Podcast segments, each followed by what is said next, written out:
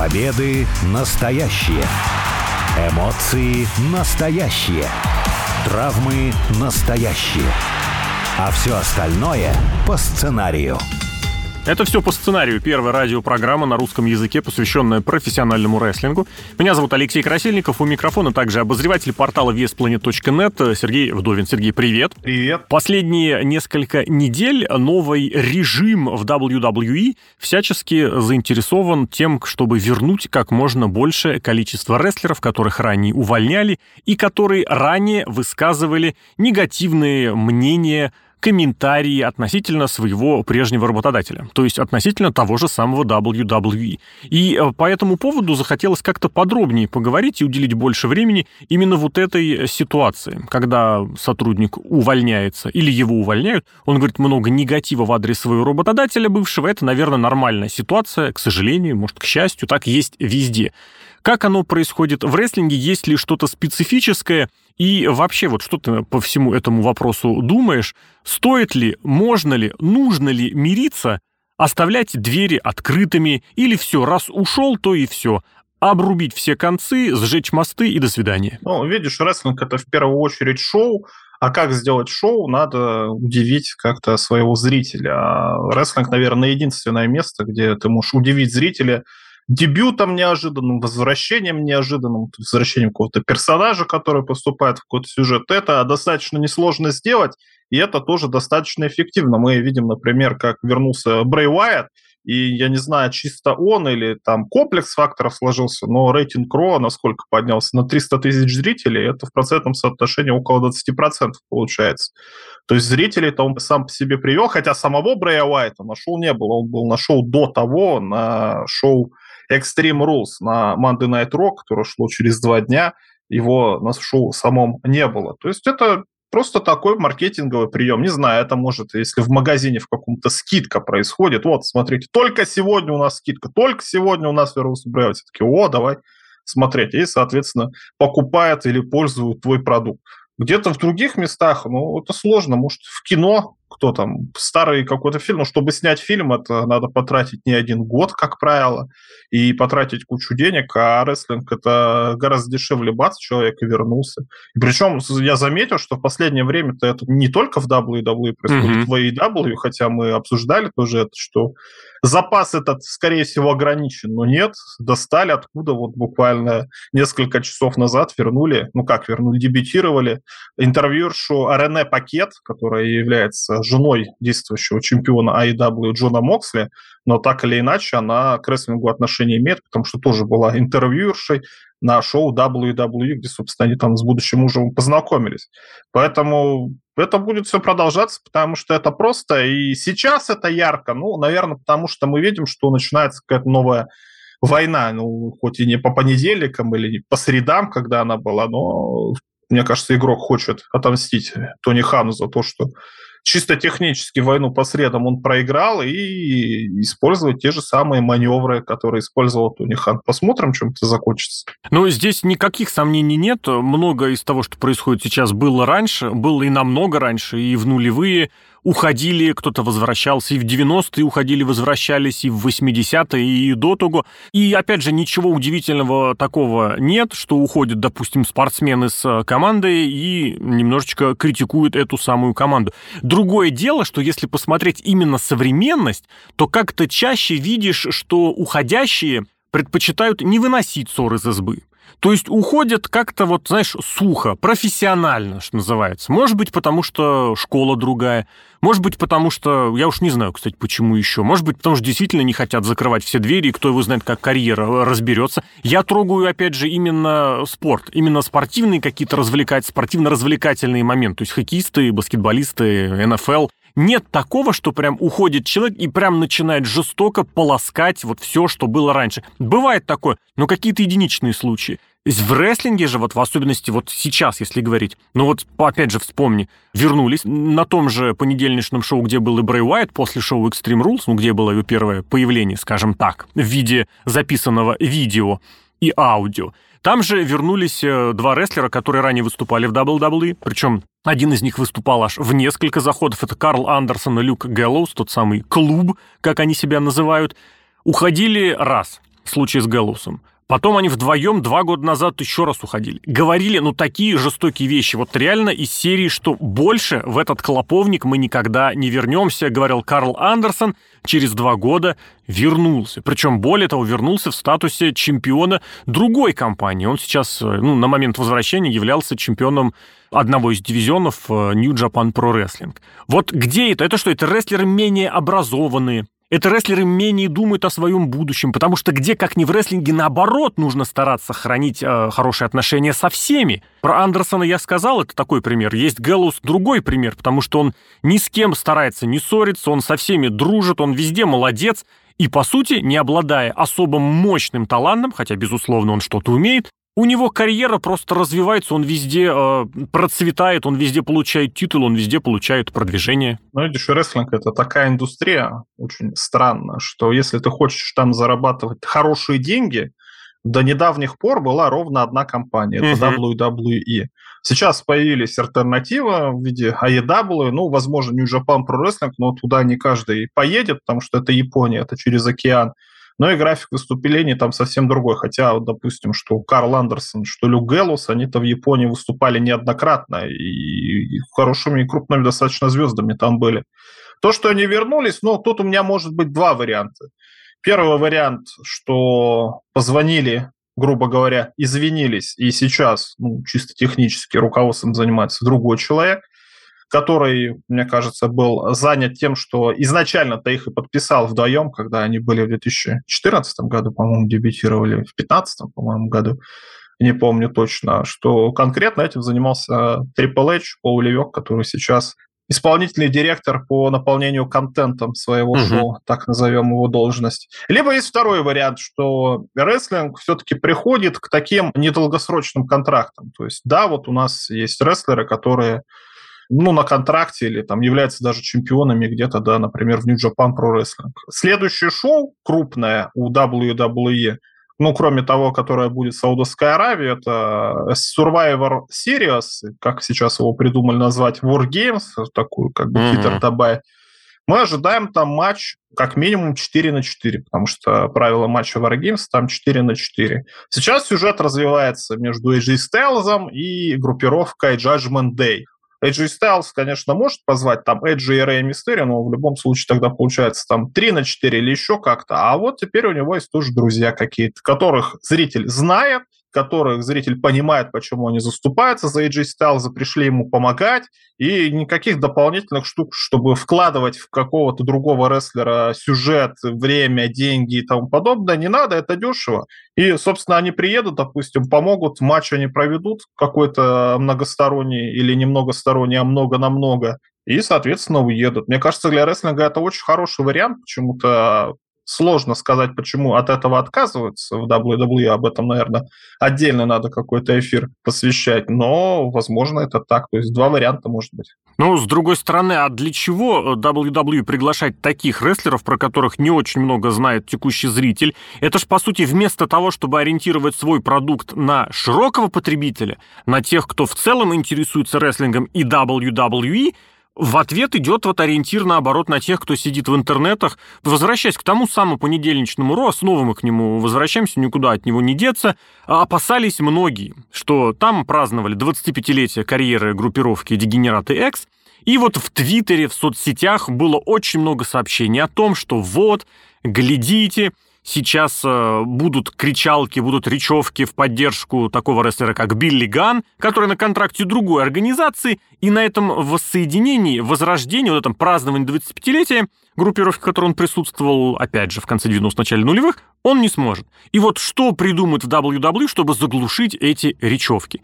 Ни одной речевки про Билли Гана не было. Ну, там парочка человек пыталась кричать, может быть, это даже по соцсетям разошлось, но это совершенно в, в масштабе всего зала слышно не было. Зачем ориентировать свой продукт, свой товар на узкую категорию людей, которые и так тебя посмотрят. Во возвращение Гэллоуза и Андерсона, вот, в принципе, и под первый, под второй пункт, который ты перечислил, подходит. Я тут не соглашусь, что возвращение этих конкретно двух людей для интернет-фанатов, потому что, ну, зрители помнят, сколько, два года назад они ушли. Например, у AJ Ну и до того работали года два, года три. Не больше. Ну, принимали участие, например, в последнем а, официальном матче Гробовщика, хоть там матч был угу, конкретно AJ Styles да. против Гробовщика, но в матче они принимают участие, то есть э, заметны какие-то личности, так или иначе.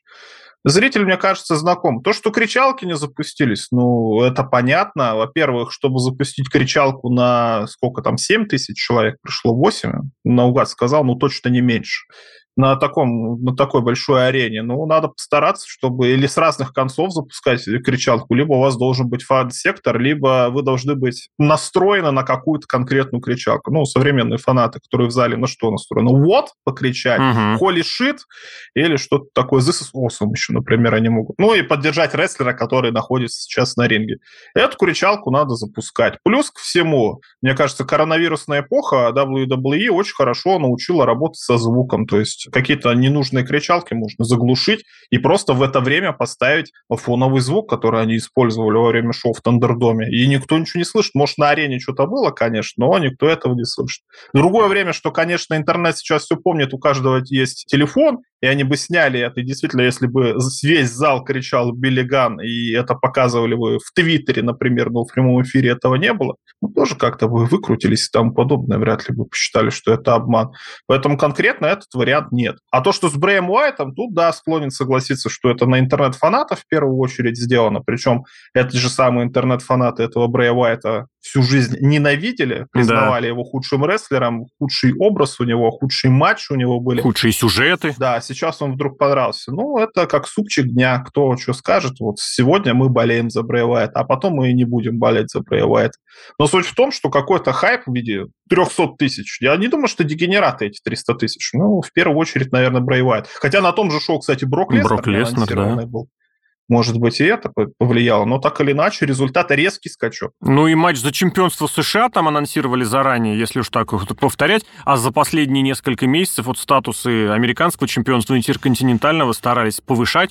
Может, помнишь, какие промо показывали, зачитывали прежние чемпионы США о значимости титула, о том, как он разыгрывался, поэтому там несколько разных факторов было. И а, и Роман Рейнс обещали, кстати. Вот ну, Рейнс, да, кстати, тоже, между прочим, открывал все это дело. Ну и плюс само шоу было в Нью-Йорке, а Нью-Йорк — это домашняя территория, пусть и не Мэдисон Сквер Гарден, но все-таки это домашняя территория WWE.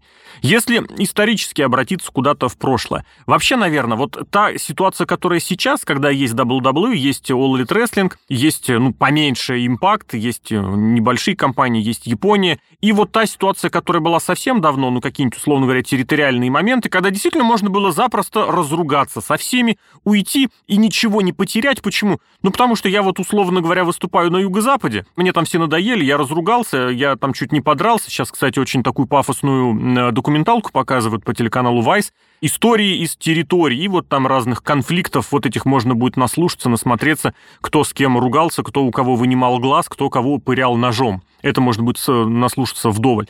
Так вот, на юго-западе я со всеми разругался, переехал на юг. Выступал на юге пару лет, переехал еще куда-то. Тогда это можно было оправдать этим, да, что территорий было много. Сейчас WWE и All Elite Wrestling. И все равно сидят рестлеры у себя дома, ходят по подкастам, по интервью и словно бы ставят себе обязательной целью разругаться, поругать, обличить. Причем про WWE, понятно, это давняя мода, это было уже в 90-е, если не раньше. Но теперь же даже и из All Elite Wrestling, если кто уходит, сразу же внезапно выясняется, что может быть там и с расизмом какие-то проблемы, может быть и отношение к женщинам-рестлершам совершенно иное, чем надо бы в сегодняшней эпохе. А вся вот эта корпоративная дружба и такая семейная атмосфера — это показуха. Это все-таки в природе человека или это специфика индустрии?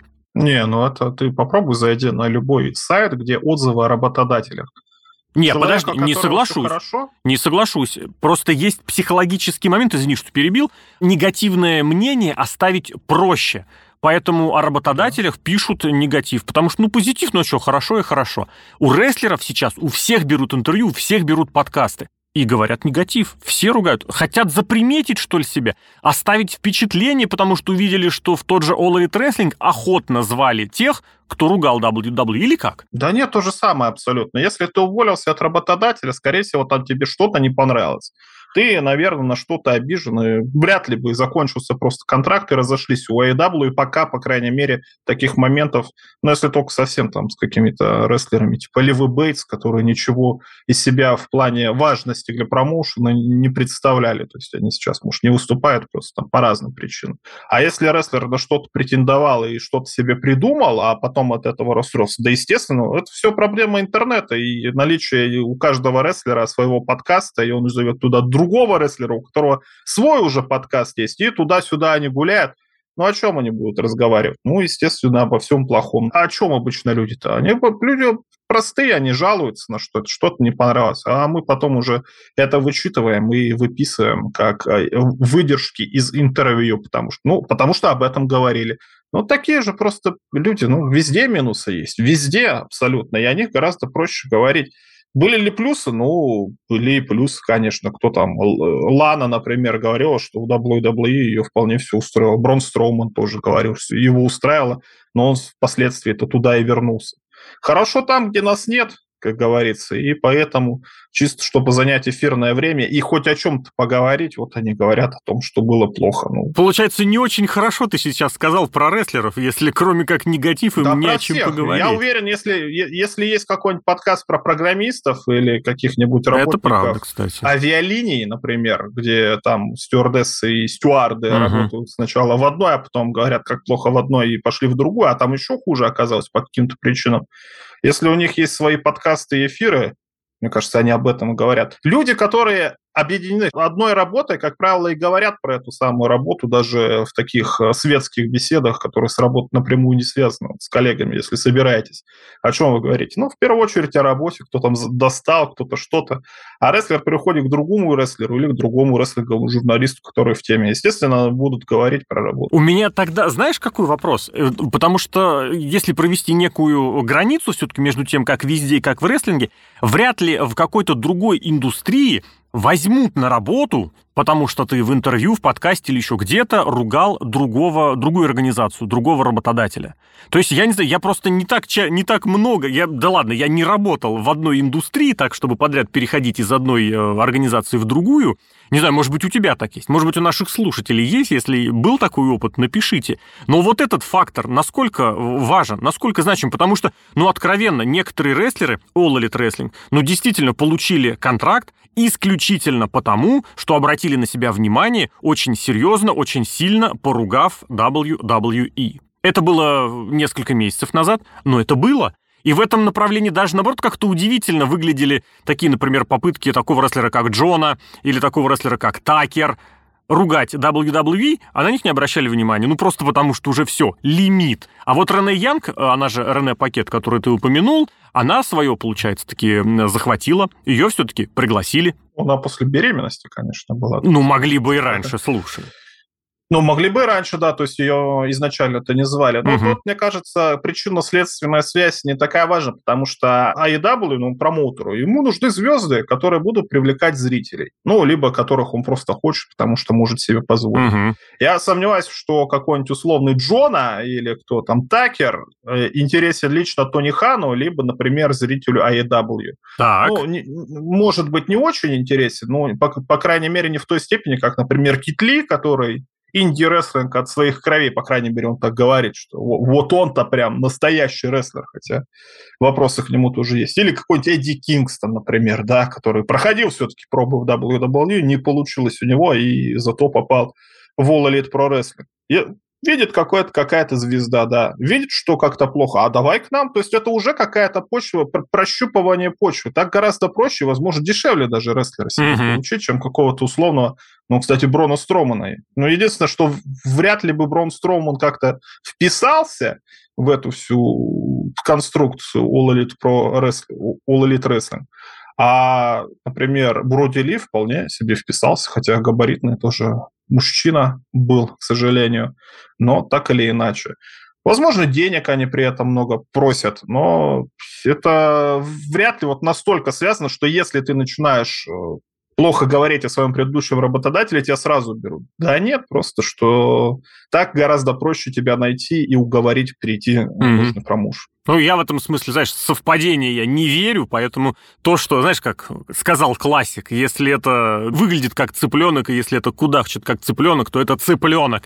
Из рестлинга, кстати, классик. Поэтому здесь, ну вот я параллели такие напрямую перевести буду готов. Да, это было в течение некоторого времени уже назад, то есть это было в прошлом. Сейчас другой тренд по наему рестлеров. Сейчас Wall Elite Wrestling охотится за вирусами, за какими-то интернет-сенсациями. Ну, тоже посмотрим, что из этого выгорит. А на мой взгляд, все-таки, вот чего в рестлинге реально не хватает, это действительно эта культура поведения в СМИ в социальных медиа, это культура интервью, тем самым средств массовой информации и подкастом. Потому что, ну, честно, в профессиональном спорте читаешь интервью, и ты сразу понимаешь, что ты читаешь какой-то вот действительно спортсмен с хорошей зарплатой, может быть, не самый большой, но достойный, и из достойного вида спорта. В рестлинге читаешь интервью, ты сразу понимаешь, это рестлер, это обиженка, вот он его не оценили, хотя он себя считает самым гениальным везде себя считают самыми гениальными и везде жалуются на своих работодателей. Но вот почему-то в рестлинге это какой-то особенно обозленный, обнагленный даже вид имеет. Посмотрим, как оно будет дальше. Может быть, действительно все будет эволюционировать, причем прямо на наших глазах, причем прямо сейчас. Ну а как это происходит, э, вот к текущему моменту обсудили Алексей Красильников и Сергей Вдовин. Сергей, благодарю. Пока.